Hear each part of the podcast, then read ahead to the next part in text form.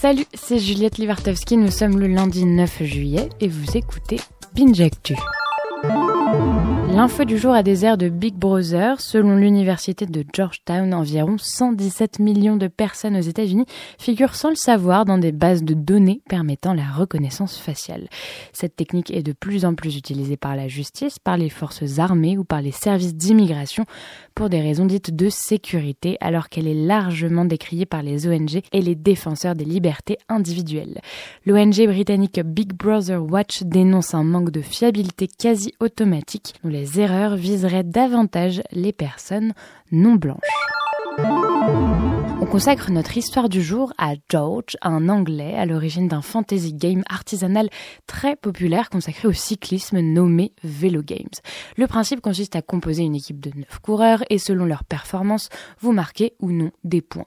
L'interface est simple, efficace et satisfait parfaitement ses utilisateurs. Mais tout cela était trop beau avant que l'ASO, l'organisateur d'événements sportifs français qui gère notamment le Tour de France, décide de lancer son propre fantasy game en menaçant pour couronner le tout notre pauvre Georges de poursuite judiciaire. Georges, un qui a donc préféré tout arrêter. Sur le site, on peut simplement lire un petit message qu'il adresse à sa communauté, se concluant par Yours in a Fantasy Cycling, virgule, George. Le chiffre du jour, combien de matchs avant la fin de la coupe? Le journal Le Monde donne la version vers vide, vers plein pour ceux qui sont à fond et ceux qui n'en peuvent plus. Et si vous saturez, sachez qu'il reste 6,3% de matchs, plus que 4 à tenir. 6 jours dont 300 matchs, soit entre 6 et 8 heures de foot à supporter. Oui, c'est vrai qu'on a tendance à oublier que certains n'en ont strictement rien à carrer du ballon rond.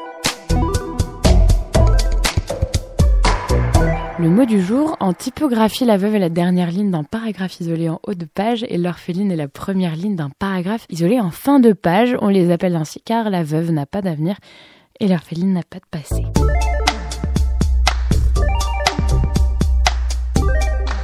Le son du jour, le chanteur néerlandais Dick Garn enregistre depuis des années des centaines d'inconnus pour sauvegarder des vieilles chansons traditionnelles et créer du lien social. Aujourd'hui, il en compte plus de 275 en breton, bruxellaire, créole, berbère, flamand, etc.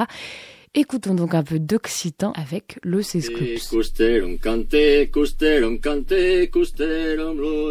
Merci d'écouter Binge